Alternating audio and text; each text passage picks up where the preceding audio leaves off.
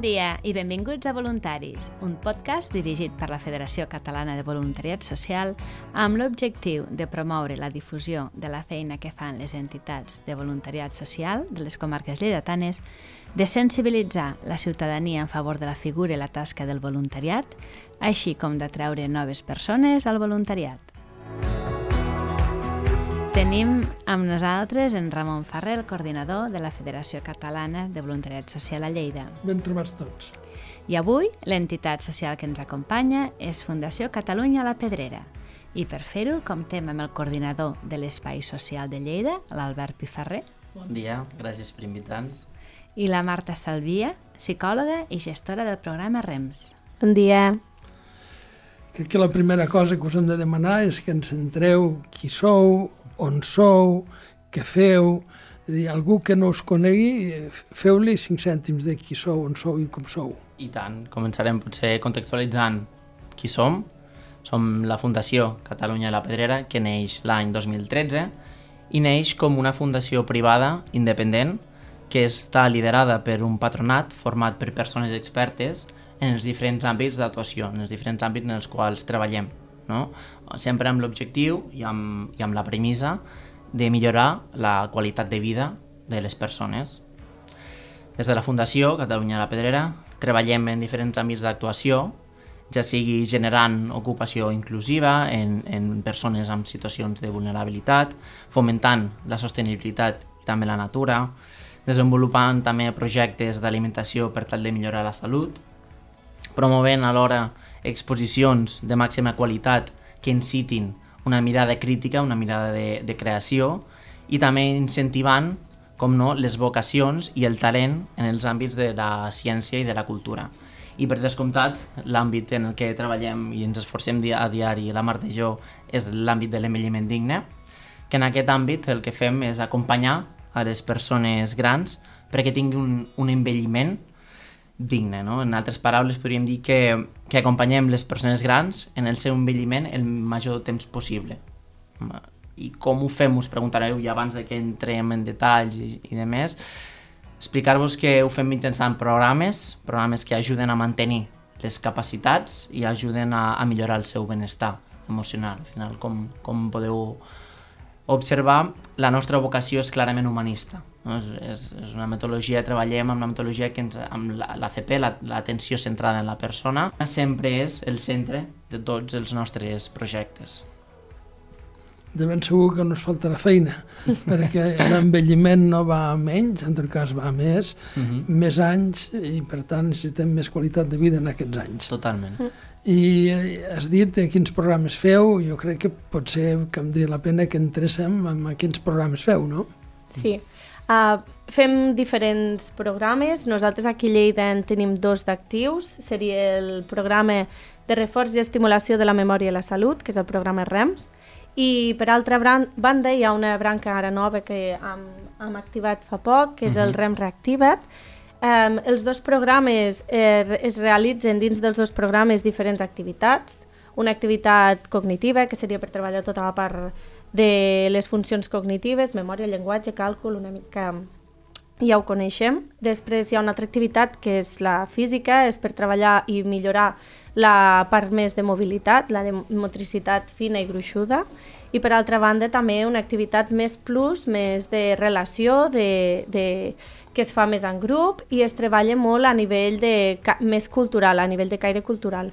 Uh, podem fer sortides, ara per exemple les, el mes vinent anem a la Pedrera, uh -huh. o anem a les adoberies aquí a l'Ajuntament i treballem tot aquest tema no? més de caire cultural, relacional, també treballem les emocions, no? que són molt importants i, i sobretot dir no? que treballem la salut a nivell global, de manera integral. Una persona que està sentint aquest podcast i es sent atret per aquests serveis, per ell mateix o pensa pues, per un familiar, què ha de fer? On s'ha d'adreçar i quin procés segueix fins que l'adjudiqueu amb, amb algun d'aquests projectes? Les persones que venen a, a l'espai poden venir tant per boca orella, perquè doncs, un veí ve a l'espai i mira, els agrada i a convida també a, a vindre per, de part de la treballadora social, de que el metge de capçalera t'ha derivat, o el neuròleg, i estem al carrer Riquer número 1, número 1. que no ho hem dit, darrere del, de la subdelegació del govern civil, Um, I el que fem una vegada ells venen és fer una valoració, una entrevista de valoració. L'Albert fa la primera acollida i després posteriorment una entrevista de valoració amb mi i ens coneixem, el que dèiem, no? i creem una mica aquest, tracem aquest pla d'atenció individual centrat en aquesta persona, amb la persona que ve i, i fem les activitats i, i, i ho relacionem tot una mica amb, amb els seus gustos, aficions i amb això, sí. El, de, de ben segur també que per aquestes feines que feu el voluntariat us hi ha d'ajudar bastant, perquè deu ser un, un puntal, juntament amb els professionals que teniu. Eh, Parla'ns una mica del voluntariat. Eh, teniu voluntaris? Quants en teniu? En voleu més? Eh, feu una crida al voluntariat? Eh, Expliqueu-nos una mica. Sí, actualment a l'espai tenim sis noies voluntàries Um, a Fundació Catalunya la Pedrera tenim diferents perfils de voluntariat.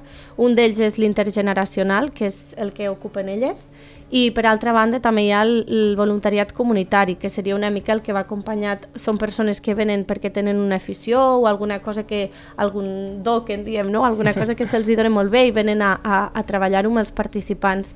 I per altra banda l'Albert us comentarà una mica el, el, un programa que hi ha que es diu Dinant en Companyia, que el voluntariat fa un, una funció molt important. Totalment. Ara mateix estem treballant per de cara al setembre, una vegada passi l'estiu, obrir aquest nou programa, afegint els que ja tenim a l'Espai Social de Lleida, que comentava la Marta, que s'anomena el Dinar en Companyia, i per fer una petita pinzellada, és un espai de trobades, un espai de relació, on s'ofereixen àpats saludables a persones grans, no? diguéssim que són àpats que estan adaptats a les seves necessitats alimentàries i que en tot moment el que busquem sempre és promoure els valors solidaris, així com el bon veïnatge, no? fent referència al voluntariat comunitari que, que esmentava la Marta. Però el més important sempre és que tinguem l'objectiu clar no? d'aquest nou programa, d'aquesta nova vessant, que seria facilitar la socialització de les persones grans al mateix temps que, que prevenim situacions de soledat i d'aquesta manera sempre garantir un, un accés a un àpat saludable i equilibrat, sempre amb aquest objectiu i amb aquesta premissa i fent una crida també a tot el territori de Lleida per a engrescar la gent que pugui venir a preguntar-nos i, i que pugui formar part de, del nostre esforç diari, la nostra feina de ser voluntariat també i, i, i d'aportar el seu granet de, de sorra. Quin serà el perfil i les tasques que haurà de fer aquest voluntariat del dinar en companyia? Les, fun les funcions que ells fan són d'acompanyar, de dinamitzar i de, i de fer aquest recolzament durant les, els, din els dinars, durant l'àpat.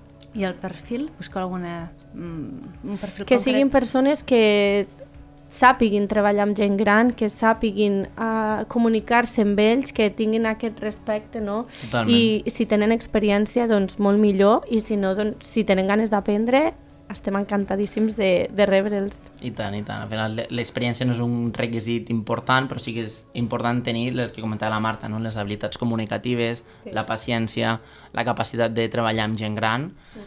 que, com comentava el Ramon al principi, l'envelliment cada vegada sembla que vivim més anys i és important enfatitzar aquesta qualitat i aquest envelliment digne que tots voldríem tenir. Realment focalitzeu envelliment, però també en soledat no volguda, eh, són dos, dos dificultats socials que són creixents. Per tant, jo crec que no us ha de faltar feina. I, i per sort o, o per desgràcia hi ha institucions com la vostra, dic per desgràcia per la part que es necessita i per sort per la part en què podeu fer aquest, aquest suport eh, des de tots els punts de vista, emocional, saludable, acompanyament. Tant des d'aquí una crida eh, a, la, a la Fundació Catalunya la Pedrera eh, falta gent, eh, ajudareu a molta altra gent. Eh, I una última qüestió, perquè els podcasts han de ser bons, breus, concisos. Eh, la gent els que, els, la gent que participa amb vosaltres, eh, quina percepció en tenen? Eh, com, com, com, quina valoració en fan? Com ho veieu vosaltres? Nosaltres, des del nostre punt de vista, um, creiem que, que estan, estan molt contents de venir. Uh -huh. uh, justament aquesta setmana, el, el dimarts, una senyora em va dir, diu, ostres, que bé que he vingut perquè ahir no vaig parlar amb ningú. Doncs és una feina que crec que quan et diuen aquesta frase com que et reconforta de dir, ostres, estem aquí, no? Però sort que estem aquí. I no és per tirar-nos més flors, però, però crec que estem intentant, i, i ho estem aconseguint, eh, que tinguin aquest envelliment digne, que millorin en quant a qualitat de vida, que és molt important. A nivell emocional i social també, la pandèmia ens ho ha demostrat, mm -hmm. necessitem estar amb gent, necessitem el contacte i crec que, que hem de seguir potenciant tot això. Jo crec que hem d'acabar així. Sort que hi sou, sort que hi ha tanta gent que, que contribueix, sort que hi ha tants participants. Malauradament la feina no us faltarà. Gràcies per la vostra aportació, pel vostre ajut, per la dedicació que teniu i per aquesta voluntat d'ajudar a l'envelliment, a l'envelliment digne, a l'envelliment saludable i a lluitar contra la soledat no vol gust. Moltes gràcies. Moltes gràcies. gràcies.